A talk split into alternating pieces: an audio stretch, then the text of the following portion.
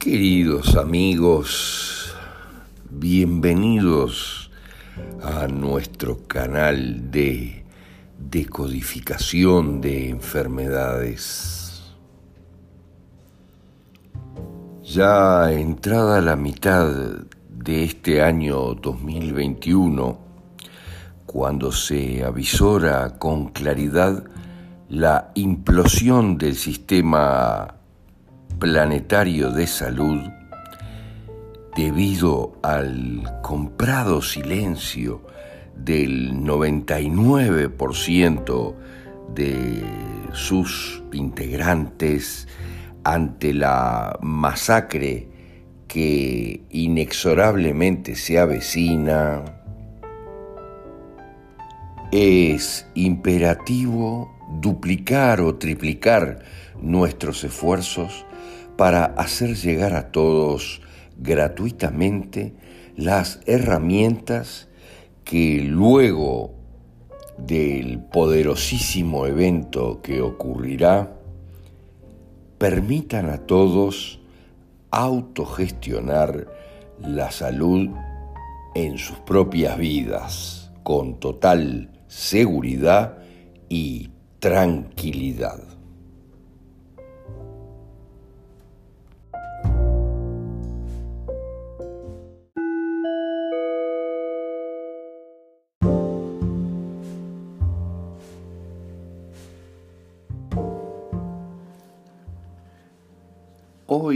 Trataremos un trastorno complejo que en la realidad afecta a millones de niños y que a menudo continúa en la edad adulta. Eh, según la definición normal, incluye combinación de problemas persistentes, tales como la dificultad para mantener la atención, la hiperactividad y el comportamiento impulsivo, pero esto es una definición tridimensional de otra época, fíjense, que hace en general la psiquiatría, que es un gran engaño. Pero esto le sucede a millones de niños hoy y cada vez más en la medida de que entramos en la nueva era de la iluminación y todos, incluidos los niños, se están dando cuenta de la manipulación, por ejemplo, de la educación y las tonterías que la educación les enseña para lo que ellos ya saben, ya traen en su genética de sabiduría es absolutamente ridículo. Estamos hablando del TDAH o el trastorno por déficit de atención e hiperactividad. Vamos a llamarle TDA de aquí en adelante para analizarlo con más profundidad. Pero vamos a hacer unas referencias inicialmente antes de hacer la decodificación, porque este es un trastorno muy presente y muy complejo por el que se está radiando demasiados niños con ritalina. Y vamos a hablar un poco de las alternativas a la ritalina y lo que es verdaderamente el gran fraude del TDA. Para esto comenzaremos citando al doctor Freud Baumann, miren, neuropediatra y autor de muchas publicaciones. No es que estemos sobrediagnosticando, dice entre comillas, o mal diagnosticando el TDA, sino que el TDA es un fraude total al 100%. Los millones de alumnos en el mundo que están siendo drogados no tienen enfermedad alguna. De todos modos, les vamos a decir que la ritalina en la realidad produce como efectos secundarios un enorme crecimiento de la conciencia para utilizar posteriormente. Pero vayamos a otras citas muy importantes. Mary Ann Block, la doctora muy conocida por nosotros, dice, si no hay ninguna prueba válida para el TDA, ningún dato que pruebe que el TDA es una disfunción del cerebro, ningún estudio a largo plazo sobre los efectos de las medicinas y si las medicinas no mejoran los resultados académicos, entre comillas, o las aptitudes sociales, y si estas medicinas pueden causar trastornos compulsivos y emocionales, conduciendo a la utilización de drogas ilegales, ¿por qué entonces hay millones de niños y adolescentes y de adultos etiquetados con el TDA? ¿A quién se le prescribe estas medicinas? Es muy importante porque nosotros hemos encontrado que el TDA, como todos los trastornos psiquiátricos, aquí debemos de hablar de la psiquiatría en general, que fue un enorme invento de mucho tiempo atrás, para callar o erradicar de la sociedad a determinadas personas Miren lo que les digo, en momentos en que se efectuaron grandes reseteos en el planeta, para erradicar a determinadas personas que tenían fantásticos recuerdos de una vida totalmente diferente. Entonces estas personas venían con sus recuerdos de una vida totalmente diferente. Esto no puede ser lo que está pasando y directamente los tachaban de locos gracias a la psiquiatría y los internaban en cientos, miren lo que les estoy diciendo, cientos de psiquiátricos que se crearon todos enormes psiquiátricos en la misma época.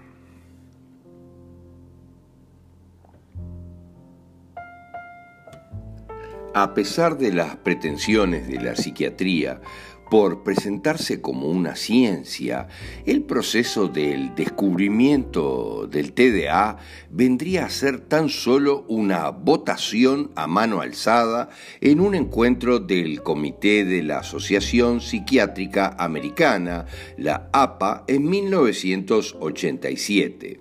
El síndrome reagrupa una serie de síntomas y el diagnóstico sobre una base empírica que se apoya esencialmente en la observación del clínico. Pero, ¿qué sabe el clínico? Obviamente que nada, como la mayoría de la medicina es una enorme manipulación gracias a la cual en esta planificada demia estamos donde estamos. Dice el doctor Rex Cowdery, antiguo director del Instituto Nacional de Salud Mental de los Estados Unidos, no conocemos las causas de las enfermedades mentales. Todavía no tenemos un método para curar estas enfermedades.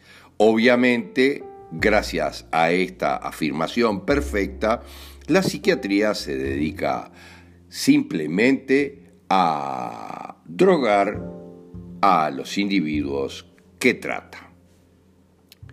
Menos de un año después de que este trastorno mental, entre comillas, hubiera sido integrado en el Manual de Diagnóstico y Estadística de los Trastornos Mentales y sin ninguna prueba objetiva, 500.000 niños americanos ya habían sido diagnosticados. Fíjense, anillo al dedo para los psiquiatras. Hoy solamente en Estados Unidos más de 6 millones de niños ya toman medicamentos, los cuales sabemos que alteran los procesos bioquímicos normales. Varias amonestaciones serias de las agencias de salud a escala internacional y de investigadores independientes revelaron que los psicotropos, entre los cuales podemos incluir la ritalina y el Adderall, las anfetaminas, la cocaína y los antidepresivos, podían causar alteraciones cardíacas importantes, retrasos de crecimiento, pensamiento y actos suicidas, hostilidad y agresividad. De todos modos, les decimos que todo esto viene de otros lugares. Ciertos estudios demostraron incluso que estas sustancias podían provocar crisis psicóticas, según las estimaciones cerca del 10% de los niños medicados. De hecho, los efectos negativos del metilfenidato se manifiestan con síntomas, en muchos casos, de depresión o psicótico, tales como la agresividad y la manía. El Ritalin, por otro lado, es considerado un tratamiento curativo, mientras que en realidad se trata de un tratamiento suspensivo pues es una medicación que no solo no soluciona absolutamente nada, sino que origina tal vez otros problemas. El doctor Paul Lever de la FDA, de la Agencia Americana de Alimentos y Medicamentos, dice, hasta ahora ninguna fisiopatología distinta ha sido descrita para el TDA.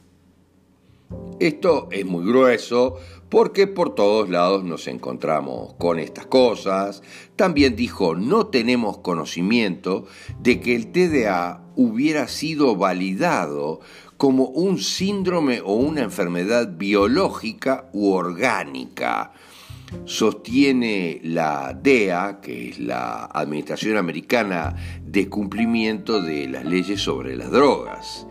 Eh, según la APA, que les decíamos era la Asociación Americana de Psicología, ninguna prueba de laboratorio ha sido establecida para diagnosticar un déficit de la atención o el trastorno de la hiperactividad. Esto es muy interesante de comprender porque nosotros hemos encontrado que todos los niños que sufren TDA tienen un enorme problema en su cuántica, miren, en su multidimensionalidad, con quiénes son y con quienes están viviendo en este momento. Hay incompatibilidades muy gruesas entre quienes son verdaderamente y con sus padres, con aquellos que se encuentran conviviendo. El doctor Lawrence Diller de la Universidad de California dice que la razón, entre comillas, por la cual usted no puede conseguir artículos o estudios que presenten una prueba clara y corroborante sobre una sola anomalía física o química asociada al TDA es porque no hay ninguna. Es muy interesante porque como ven ya hay mucha gente que se ha jugado a decir la verdad en este caso es importante. El doctor mm, José Glenmullen, psiquiatra de la Universidad de Harvard, opina por su parte que, entre comillas, porque son citas reales, no disponemos de ninguna prueba y cada vez que pensamos enfrentarnos a tal desequilibrio, probamos más tarde que era falso. Todos estos diagnósticos no son más que unas opiniones basadas en grupos de síntomas supuestamente emparentados, no enfermedades.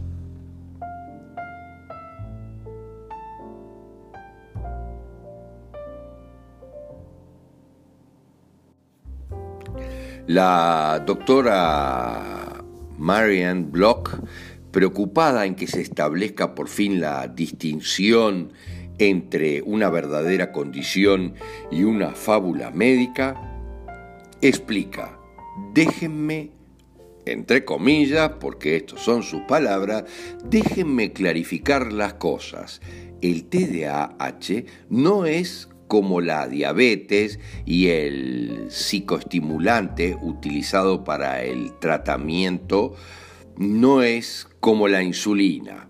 La diabetes es una condición médica real que puede ser diagnosticada objetivamente. El TDAH es una etiqueta inventada para la cual no existe ningún método válido y objetivo de identificación. La insulina es una hormona natural esencial para la vida, producida por el cuerpo. Los psicoestimulantes son unas drogas de tipo anfetaminas que no son necesarias para la vida. Los problemas de atención y de comportamiento no son unas deficiencias de psicoestimulantes. Fíjense qué claro todas las referencias de estos grandes genios, ¿verdad? Algunos de ellos, como el doctor Bruce Levine, destacan algo fantástico. Miren, ningún marcador biológico, neurológico o génico ha sido encontrado en lo que concierne al trastorno de déficit de la atención. El trastorno de la oposición desconfiada, la esquizofrenia, la ansiedad, el consumo impulsivo de alcohol, o de las drogas, la bulimia, etc. Sin embargo, son llamadas comúnmente enfermedades o trastornos mentales.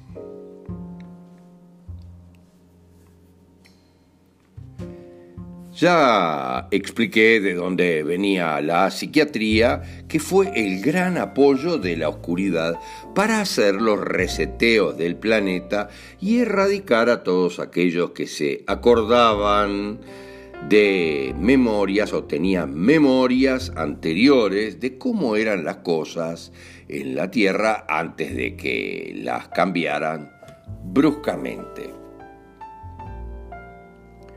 el doctor Richard de, Grand Pre, psicólogo y autor de muchos trabajos, dice, en realidad, a pesar de los esfuerzos realizados por el APA para definir el TDAH como si fuera un trastorno del cerebro bien establecido, en tres décadas la ciencia médica no llegamos a presentar la menor prueba para sostener esta hipótesis. En 1998, el doctor James Swanson afirmaba que los cerebros de las personas que tenían TDAH eran un 10% más pequeños, fíjense lo que decía, por término medio que los del grupo de control, pero todos los sujetos del estudio habían estado bajo medicación antes y los efectos de las poderosas medicinas psiquiátricas sobre el cerebro son bien conocidos. Según el doctor Fred Bauman, que les comentábamos anteriormente, pediatra neurólogo y miembro de la Academia de Neurología Americana, la terapia por medio de estimulantes no el TDAH, es la probable causa de la atrofia del cerebro. El doctor Elliot Waldestein, PDH, le hace eco y dice, es bien conocido, por ejemplo, que las medicinas utilizadas para tratar los trastornos mentales pueden inducir a cambios bioquímicos y hasta estructurales duraderos, los cuales fueron considerados en el pasado como una causa de trastornos, pero que más bien podrían ser el efecto del tratamiento. Y añade, es difícil ahora encontrar pacientes mentales que no tengan un pasado con tratamiento, dice, entre comillas, por el medio de medicamentos, con el resultado de que varias anormalidades que se ven en el cerebro de estos pacientes son probablemente iatrogénicas, es decir, que fueron producidas por el tratamiento en lugar de ser la causa del trastorno. El doctor Bauchman observó que una vez que el cloridato de metilfenidato, el ritalino, cualquier psicótropo se esparcía por el cerebro y el cuerpo, el paciente tratado así era por primera vez físicamente y neurológicamente, también biológicamente diferente.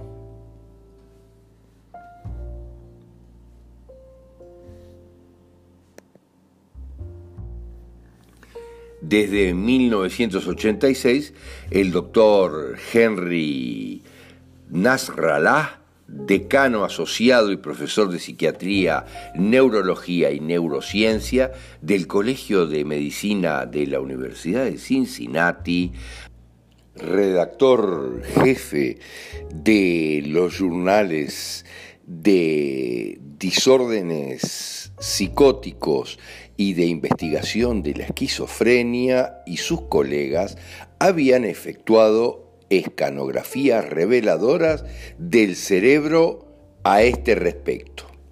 En conclusión, el TDAH es una enfermedad psiquiátrica inventada, como también una fuente inagotable de rentas, a lo que apunta toda la medicina, un fraude que beneficia cada año a la industria psiquiátrica y farmacéutica por billones de dólares.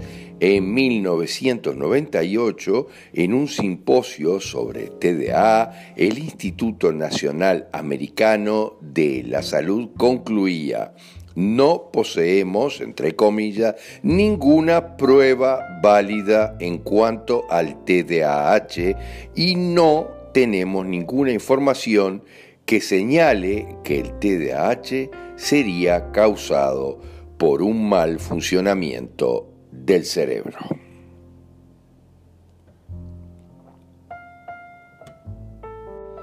Pero para que les quede claro el gran negocio, les comentamos solamente que fíjense en los países oscuros, como es Canadá, Quebec, eh, solamente en la zona de Quebec, entre 2001 y 2004, las ventas de medicamentos para curar el TDA aumentaron 359%. En 2006, cerca de 6.000 prescripciones médicas fueron dadas a niños entre 0 y 4 años de edad. Fíjense el negocio, esto es impresionante. Mientras que los fabricantes de estos medicamentos aseguran que es peligroso suministrar estos productos a niños menores de 6 años. Es muy interesante darse cuenta cómo es todo este negocio espantoso, obviamente, que se está haciendo con niños en general muy avanzados en conciencia. Miren lo que les digo, demasiado avanzados en conciencia. De hecho, yo eh, era muy inquieto cuando chico en el colegio me aburría en el colegio, decía que era todo una tontería y que realmente lo podía aprender en tres minutos y no tenía por qué estar horas y horas en el colegio. Hoy me hubieran medicado, sin lugar a dudas. Pero hablemos de las alternativas, que es lo que verdaderamente importa porque hay varias zonas corticales que están en juego con esta historia y esto es muy importante para comprender cuáles pueden ser las alternativas que tenemos para tratar en general a estos niños. Una gran parte va por cuenta de la fitoterapia, porque, por ejemplo, la menta de gato o nepeta cataria, que calma y apacigua, favoreciendo al mismo tiempo la concentración, es la elección por excelencia. Después hay otras más como el aceite de onagra en cápsulas y los tónicos nerviosos, la avena, la escutelaria, la verbena, son muy indicados también en estos casos. La nutrición, como dice el doctor Parris McKidd, eh, PhD en biología celular y naturópata, recomienda eliminar el azúcar y los alimentos que contienen aditivos conocidos por provocar reacciones de tipo alérgico, determinar si el niño carece de ciertos minerales y vitaminas, medir su carga de tóxicos químicos, disminuyendo el nivel de estos si es preciso y restablecer la salud de su flora intestinal, afectada a menudo por la toma de antibióticos o otras medicinas químicas. También la osteopatía, técnica de manipulación que tiene como objetivo descubrir y tratar problemas estructurales que son de origen de ciertas disfunciones, puede intervenir físicamente y de forma muy eficaz sobre el TDAH. Hay otras terapias, por ejemplo, como terapias de mensajes debido a que el tacto tiene un gran efecto de apaciguamiento. El masaje ayuda a evacuar el estrés y a reducir la tensión muscular. Esta práctica actúa así tanto a nivel físico como psicológico y obtiene muy buenos resultados. Por otro lado, la homeopatía la consulta en general con un homeópata considera la intervención de varios factores y aspira a recomponer un retrato global de la persona con vistas a un tratamiento personalizado. Tanto los aspectos físicos, mentales como emocionales son tomados en consideración, incluyendo otros trastornos a menudo asociados, como el aprendizaje, el crecimiento, otitis, alergias, asmas, enuresis, trastornos del sueño y demás se vuelve incluso con frecuencia hasta el periodo de la vida intrauterina a la manera en que la madre vivió su embarazo, ya que se considera que ésta pudo haber influido sobre el comportamiento del niño. Y nosotros desde la biodescodificación le decimos que esto es pura y exclusivamente un trastorno de origen cuántico, o sea, que tiene que ver realmente con nuestra herencia genética respecto a quiénes somos, algo que pueden investigar perfectamente en nuestro libro El secreto de la inmortalidad, que está en Amazon y en Gumroad intentando que esté en algunos otros lugares de aquí en adelante. Pero es absolutamente cuántico, o sea, transgeneracional. El niño no tiene nada que ver y es lo que le han transmitido sus padres, como siempre son los trastornos que surgen antes de los siete años. Esto es muy importante de comprender porque hay demasiados padres tridimensionales que no comprenden estas cosas y fíjense qué terrible. Todo es por la enseñanza en la realidad, porque estos niños que no son tan adoctrinables, no se callan la boca en la escuela y se aburren, como también los grandes genios de toda la historia planetaria se han aburrido en la escuela, que es solamente un método de adoctrinamiento para que olvidemos lo que heredamos de nuestros poderosos ancestros.